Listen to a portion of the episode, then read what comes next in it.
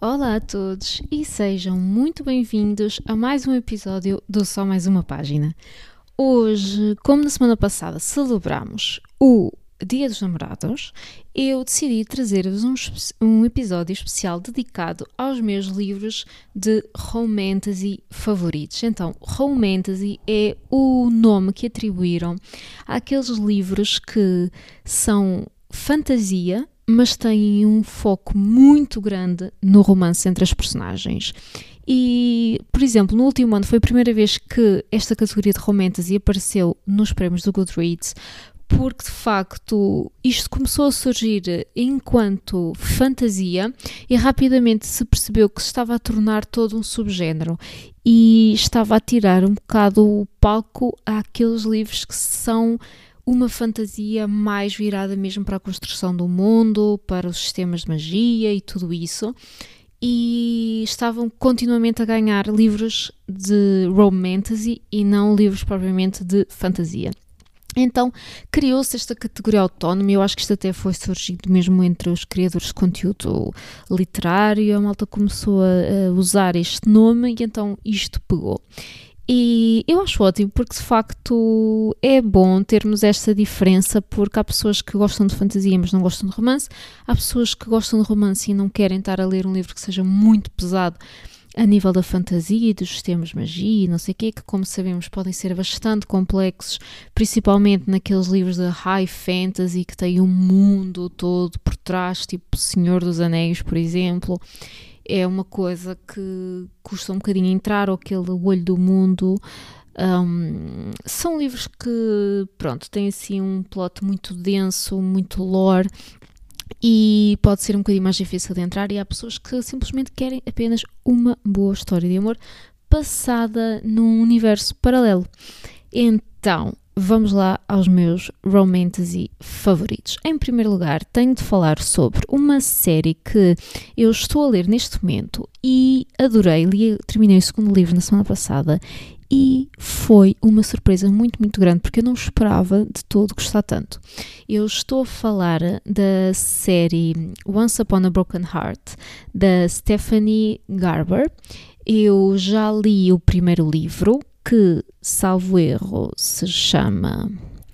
Se chama mesmo Once Upon a Broken Heart. Em português foi traduzido para Era uma vez um coração partido.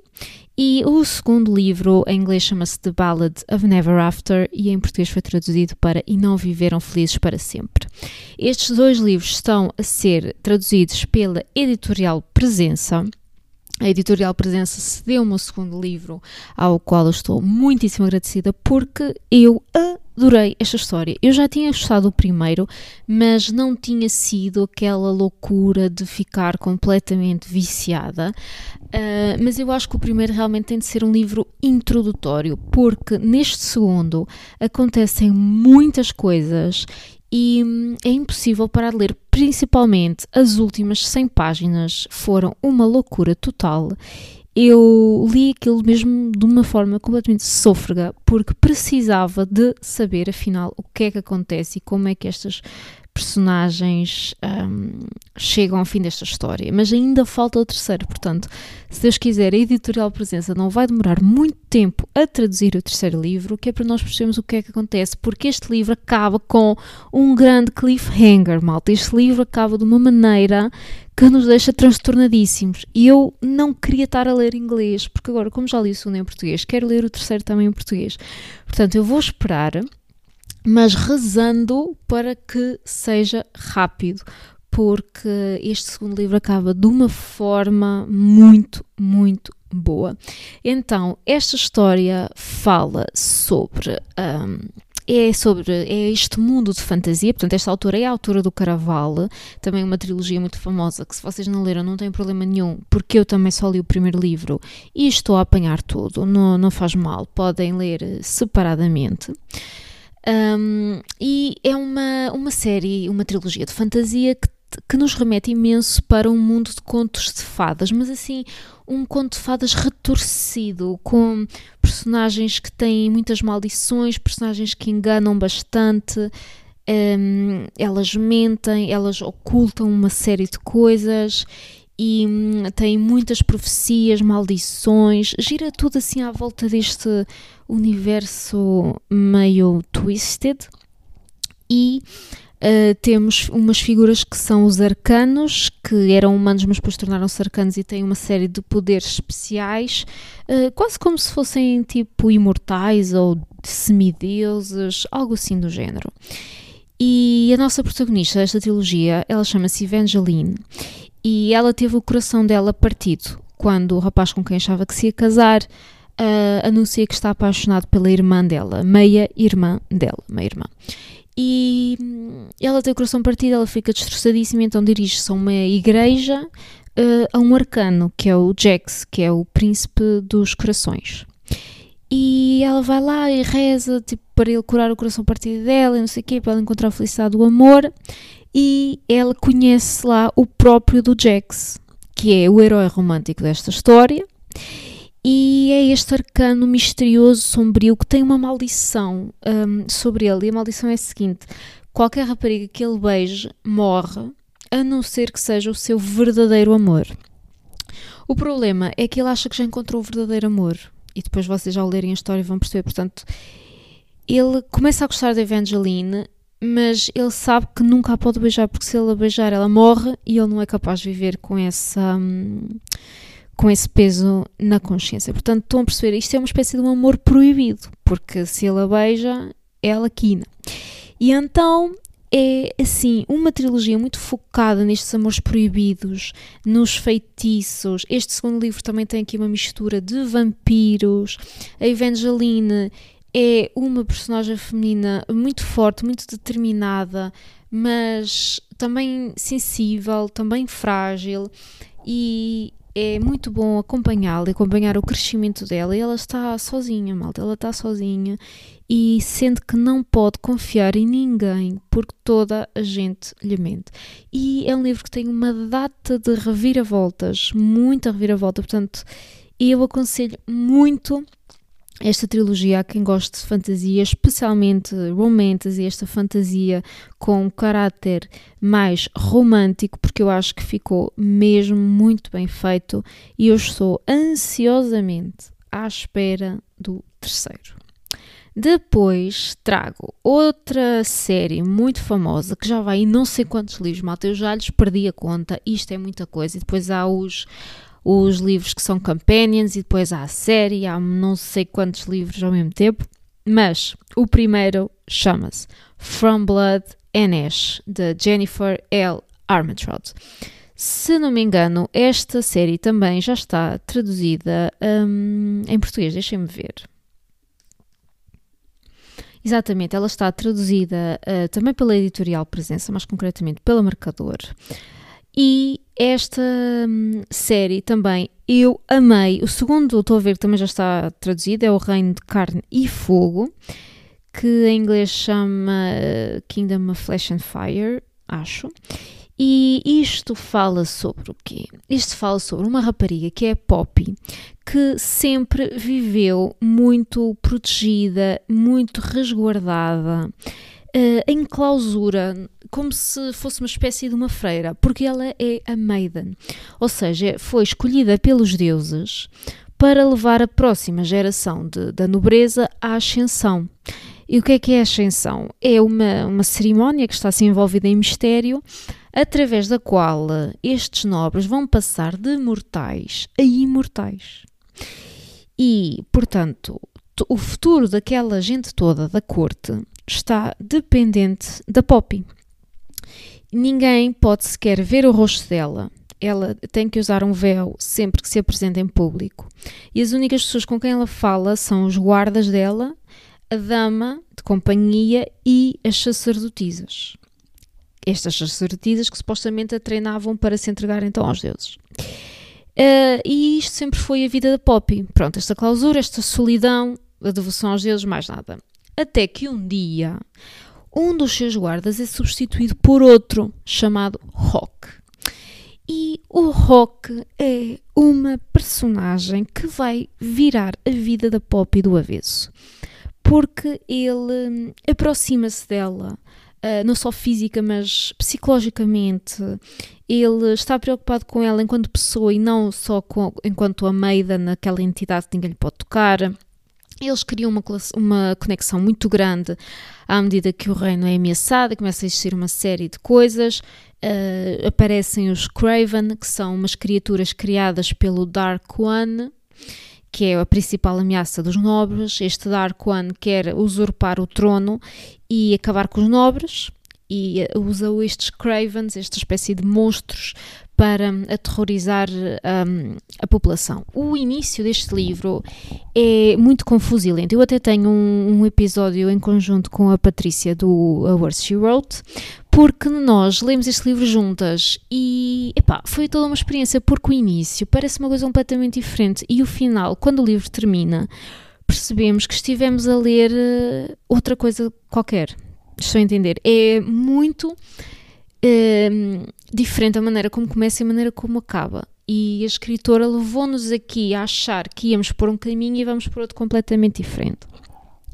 Eu achei que este livro tem muita química um, entre estas duas personagens principais, a Poppy e o Rock.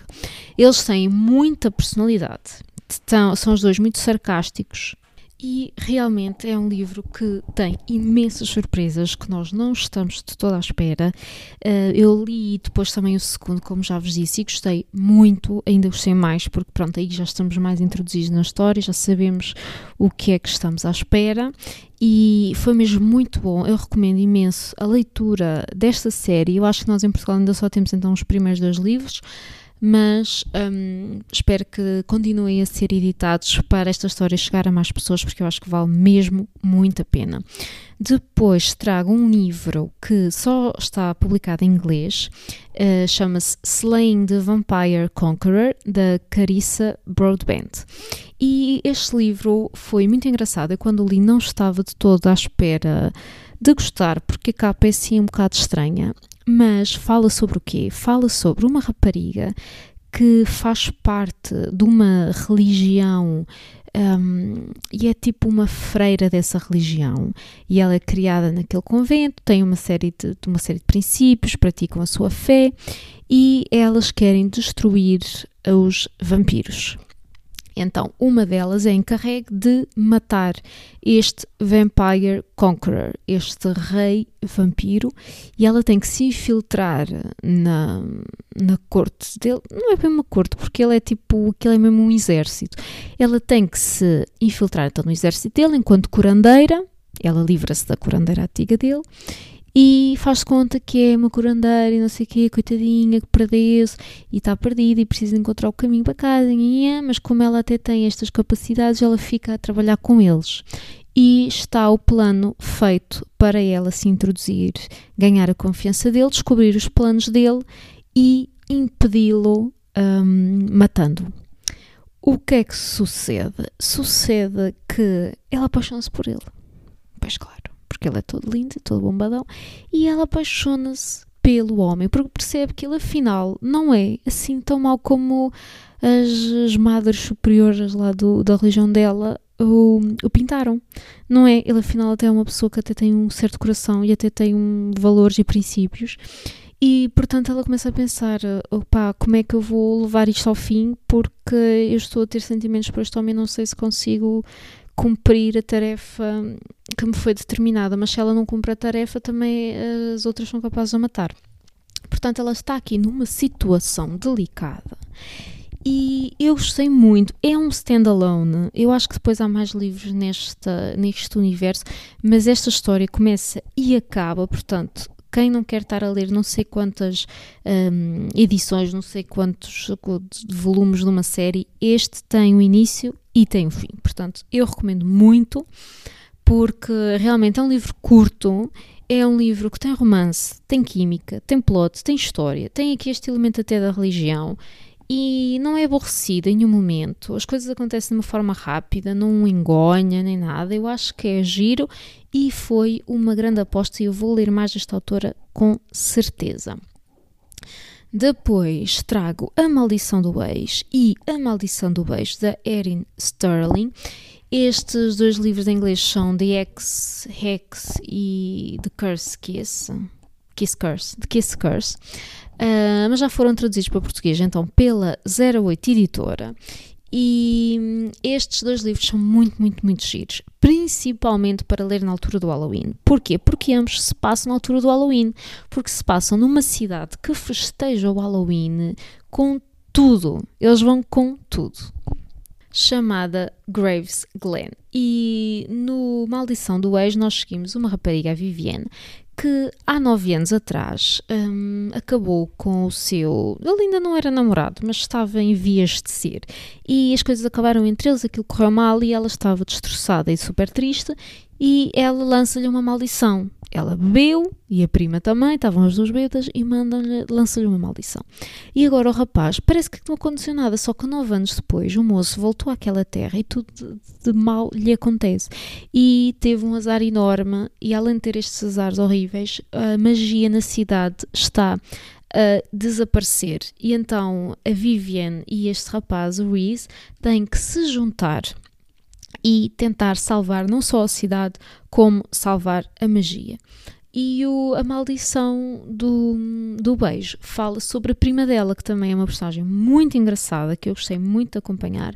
Ela é divertidíssima e eu achei que eles também tinham muita química, se bem que têm uma dinâmica diferente. É uma dinâmica um bocado mais enemies to lovers, eles dão-se pior, porque o Reese e a Vivi eles já se conheciam, não é? Mas estes aqui não se conheciam e dão-se muito a mal logo desde o início. Portanto, tem essa onda, essa vibe, se vocês gostam deste género. E hum, eu acho que está muito giro, principalmente para ler então nessa altura do Halloween, porque é temático nesse aspecto, mas dá para ler em qualquer eh, momento do ano. Eu não li nenhum deles no Halloween e desfrutei na mesma. São muito giros, rápidos, fáceis de ler, tem algum smut, mas não é assim uma descrição exagerada das coisas. Portanto, se também é algo que não apreciam, podem ir, que hum, ele é calminho nesse aspecto mas, mas tem, elas existem e estão lá, nada contra.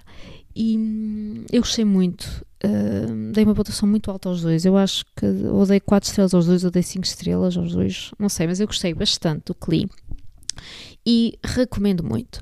Depois trago aqui o Aquaria da MJ Ferry, que é uma autora portuguesa, e o Aquaria permanece um dos meus livros favoritos um, portugueses de sempre, porque eu adorei esta história. Eu gostei muito. A MJ Ferry teve um sucesso enorme quando lançou o Aquária e é muitíssimo merecido.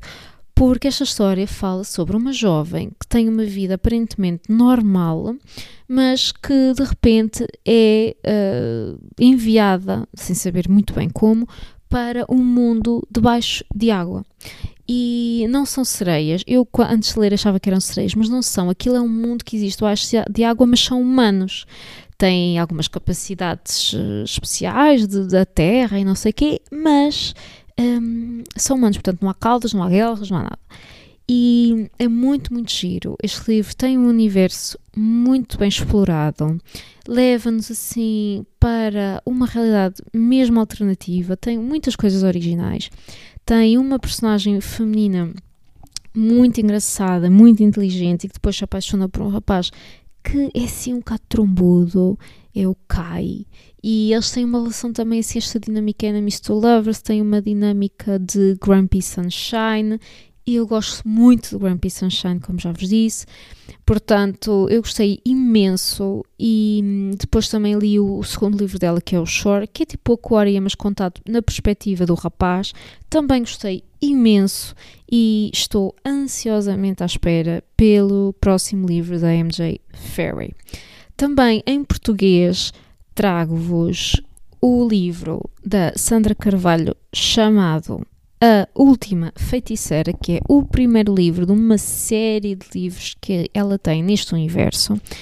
E eu amei, amei, amei este livro. adorei. Ainda não continuei os segundos, porque opa, metem-se outras coisas pelo caminho, mas eu gostei imenso do que li. Uh, o que é que acontece nesta história? Esta história fala sobre a Caitlin e os seus irmãos. E hum, ela depois é raptada, ela vai, é levada por uns, por uns, uh, uns guerreiros. Um, tem imensas influências da cultura celta, da cultura nórdica, e a Caitlyn está então destinada a salvar a magia e lutar contra estas forças do mal que entram na casa e na família dela. E ela é a única capaz de o fazer. Esta leitura fez muito lembrar aquela onda dos contos de fadas, Uh, porque tem aqui personagens muito más como a Aldora e a Mirna e também tem personagens muito boas como a Caitlin, a Melody, a Igniar e hum, é um livro que tem imensa ligação à natureza, por isso daí é que esta inspiração celta um, e também tem referências da cultura viking que é obrigada, porque a nossa protagonista é obrigada a permanecer então nestas terras vikings, é levada para lá e eu gostei muito, muito, muito, muito do que li. Acho que é um livro muito no género da Juliette Marillier. Se gostam desse género de livros, se gostam também, por exemplo, das Brumas de Avalon, da Marion Zimmer Bradley, vão gostar também deste, com certeza. E é uma série, tem muito sumo para dar, tem muita coisa para ler, portanto, acho que é uma grande aposta.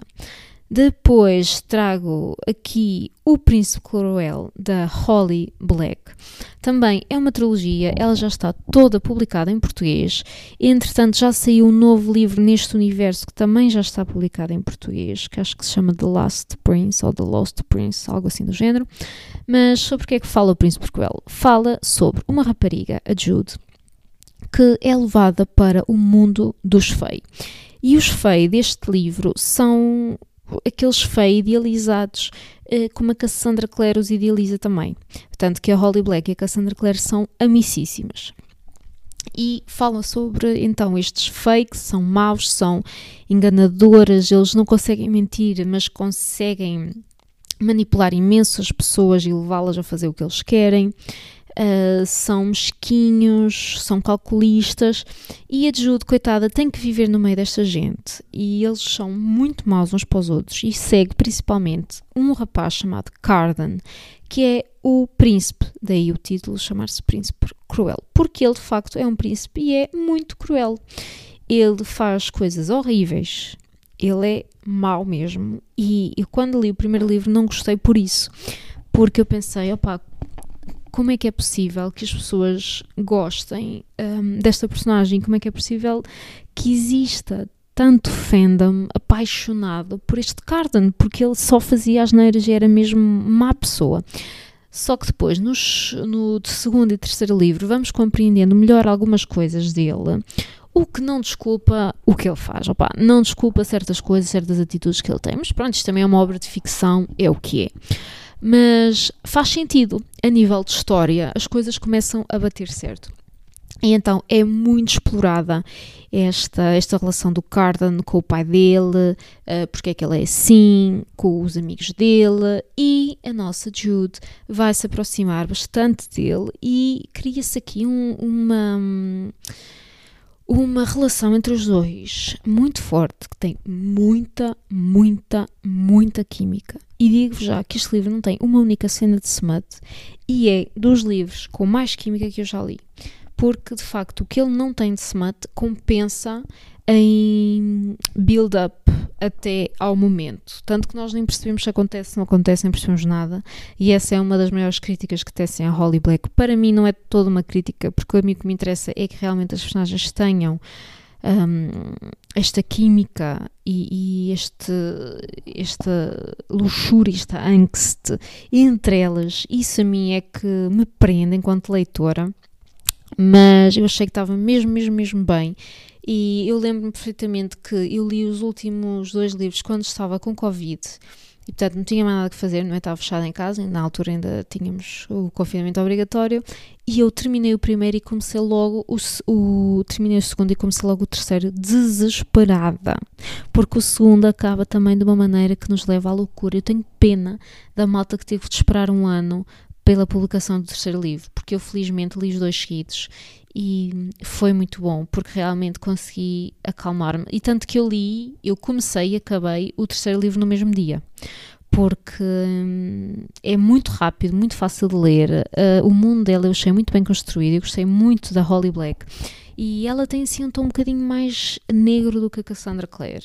É um bocado diferente, uh, mas eu achei muito, muito bom e até hoje é uma das minhas trilogias favoritas de um, romantasy. E por último, não podia deixar de falar da saga Akotar, da Sarah J. Maas, que foi o primeiro livro de fantasia que eu me lembro de ter lido. Claro que já tinha lido livros de fantasia mais nova e já tinha lido quando era pequena e li o Hobbit e não sei o quê, mas foi assim o primeiro livro que eu li e fiquei completamente obcecada com esta história. Foi o Court of Thorns and Roses, portanto, o primeiro livro. Fiquei louca da cabeça quando li isto. Depois li o segundo. E quando li o segundo também estava desesperada, porque aí sim já tive que esperar tudo. E desde então estou à espera. Hoje em dia a minha relação com a Cotar é um bocado diferente, porque eu, eu sinto que já esperei tanto tempo pelas coisas desenvolverem-se que já fui perdendo um bocadinho o interesse. Um, não sei se mais alguém por aí sente o mesmo, mas parece que ela demora tanto a escrever os próximos livros e agora meteu-se com o Crescent City e ela demora tanto que nós parece que perdemos aquela ligação às personagens. Mas o Akotar é uma das séries de fantasia e de romantasy mais famosas de sempre. A Sarah J. Maas tornou-se famosíssima, super, com um sucesso enorme e é a minha série favorita dela. Eu também li o o Trono de Vidro, mas não gostei tanto, porque não gostei muito da personagem principal, da Aileen, e também li o, a outra saga dela, então Crescent City, que saiu agora o terceiro livro. Ainda não acabei o terceiro livro, by the way, estou a lê-lo com calma, porque é como vos disse, eu já não gostei do segundo e estou a ler o terceiro, olhem, porque já me meti nisto e agora quero saber onde é que isto vai dar, porque realmente o investimento é tão grande, porque os livros dela são enormes e nós depois chegamos ao fim e, epá, ainda tenho alguma curiosidade, sabem? Saber como é que ele acaba. Mas já não é aquela loucura, aquele desespero. Estou à espera que saiam mais livros de Acotar. O último que saiu foi o da Nesta. Portanto, estou à espera que ela continue, porque essa sim é a minha saga favorita dela e é uma saga cheia de romance, cheia de personagens espetaculares, um universo muito bem criado, um crescimento de uma personagem que é uma loucura, nomeadamente o Reason. Ele tem uma relação maravilhosa com a Feira. Começa assim uma coisa um bocado estranha, vocês não estão à espera que saia dali nada, e depois eles apaixonam-se loucamente. Eles são todos guerreiros, têm que combater o mal. Depois eles têm poderes e o Reason consegue ler a mente das pessoas. Olhem, é uma jornada. É uma jornada. É muito difícil eu descrever o que é que é a acotar, porque de facto acontece tanta coisa, mas o mundo é incrível, tem muita magia, tem personagens femininas muito fortes, tem personagens masculinas muito bem construídas, tem romance para dar e vender, e dar e vender, uma loucura, romance aos pontapés, tem semate aos pontapés, portanto também se vocês gostam, semate lancem-se de cabeça, porque há muito, principalmente no livro da Nesta, é uma loucura. E opá, é muito bom. Já está tudo traduzido em português, uh, acho eu, de, de Acotar. Uh, está tudo traduzido também pela presença, portanto, ide só. Se ainda não deram uma oportunidade esta série e gostam de fantasia e gostam de romance, têm de dar, a sério, porque hum, eu acho que vocês vão gostar. Mas não se fiquem pelo primeiro livro, porque o primeiro livro não só é introdutório, como parece que ela, eu nunca ninguém me tirou esta ideia da cabeça, mas eu acho que ela, do primeiro para o segundo livro, mudou completamente uh, o ponto de vista sobre esta história. Eu acho que ela tinha planeado ir numa direção e depois, se calhar, viu que as pessoas reagiram muito melhor à personagem do Reason. Não sei, porque isto levou uma volta tão grande, mas tão grande, mas tão grande, que eu, no meu entender, acho que ela planeou de uma maneira e depois, como viu, opa, espera lá, se calhar se eu explorasse assim a coisa ia melhor e então o segundo livro não tem nada a ver com o primeiro. É tudo diferente. Um, a nossa personagem Feira é enviada noutra direção que nós não esperamos e as, as coisas pelas quais ela vai passar são muito diferentes. E há aqui uma desconstrução de uma personagem que nós achávamos que iria ser um interesse romântico e depois deixa de ser. Portanto, não se fiquem pelo primeiro, por favor, leiam o primeiro e o segundo. Se vocês lerem o segundo, que é o Court of Mist and Fury, e não gostarem, ok, então podem desistir, moving on, passem à frente. Mas se leram o primeiro, não gostaram, tentem ler o segundo, porque aí é que ela vai escolher então este novo rumo para esta história e aí sim, ok, vocês leem e eu pessoalmente uh, fiquei completamente obcecada com o segundo livro, já o li quatro vezes. Eu terminei, eu li outra vez, terminei, eu li outra vez, porque eu fiquei doidinha da cabeça e queria uh, continuar, continuar aqui neste mundo. Portanto, experimentem, que é para ter a certeza que realmente, ok, não é para vocês. E pronto, foram estes os romantasy que eu vos trouxe hoje e vamos então passar para o que é que eu estou a ler de momento.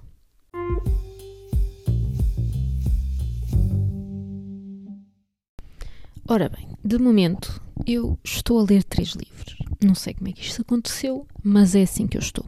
O primeiro livro que eu estou a ler é então o Crescent City 3, House of Flame and Shadow, da Sarah J. Maas, que, como eu já vos disse, estou a ler muito devagar, com muita calma, sem pressa nenhuma, porque, pronto, eu quero saber como é que isto acaba, mas não estou assim a ler naquela angústia do preciso saber, eu preciso saber, preciso respostas. Portanto, vou lendo. Ao mesmo tempo, estou a ler o Homegoing da Ya Ghiasi, que é autora do Transcendent Kingdom, foi um dos meus livros favoritos no ano passado. Eu estou a ler para um clube de leitura do The Living Room em Coimbra. Portanto, se vocês são de Coimbra e querem se juntar a um clube de leitura, o café The Living Room tem um clube de leitura muito giro, portanto, se quiserem, passem por lá. E o, o, terceiro livro que eu estou a ler é o livro do mês do podcast que se chama Este é o meu nome da Chanel Miller e é um livro de não ficção sobre esta mulher, a Chanel Miller, que foi abusada sexualmente por um homem enquanto ela se encontrava inconsciente numa festa da Universidade de Stanford.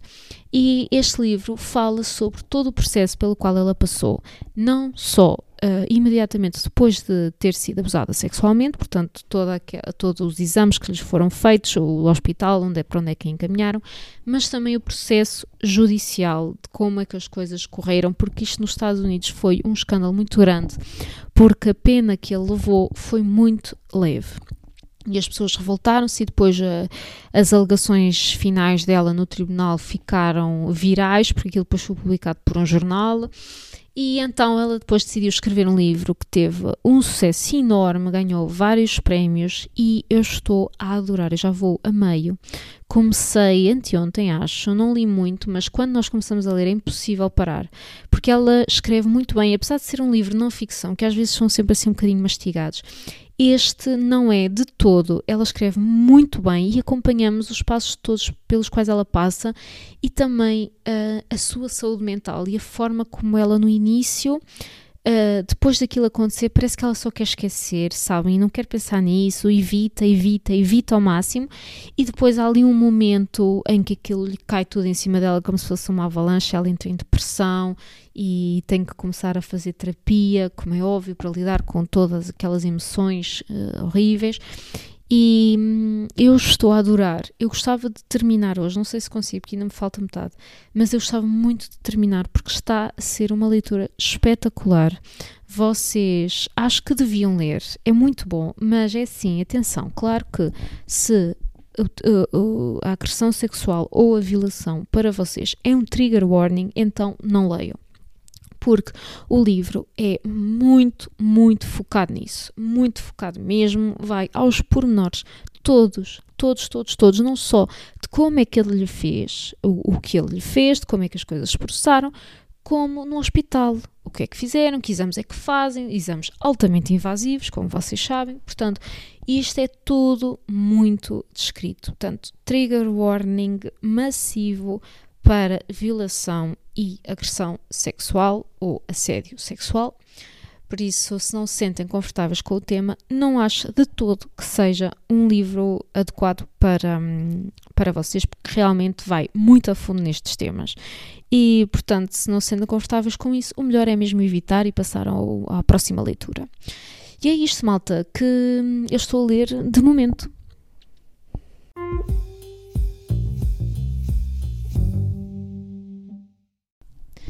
E pronto, chegamos ao fim deste episódio. Obrigada por me terem ouvido. Juntem-se ao nosso grupo do WhatsApp se quiserem fazer parte das leituras conjuntas ou se quiserem simplesmente estar lá e conversar connosco. É um grupo calminho, sossegado, portanto, acho que deviam juntar-se a nós. E, hum, e, é isso, malta. Sigam-me no Instagram em só.mais.uma.página. Obrigada por me terem ouvido e até ao próximo. Tchau!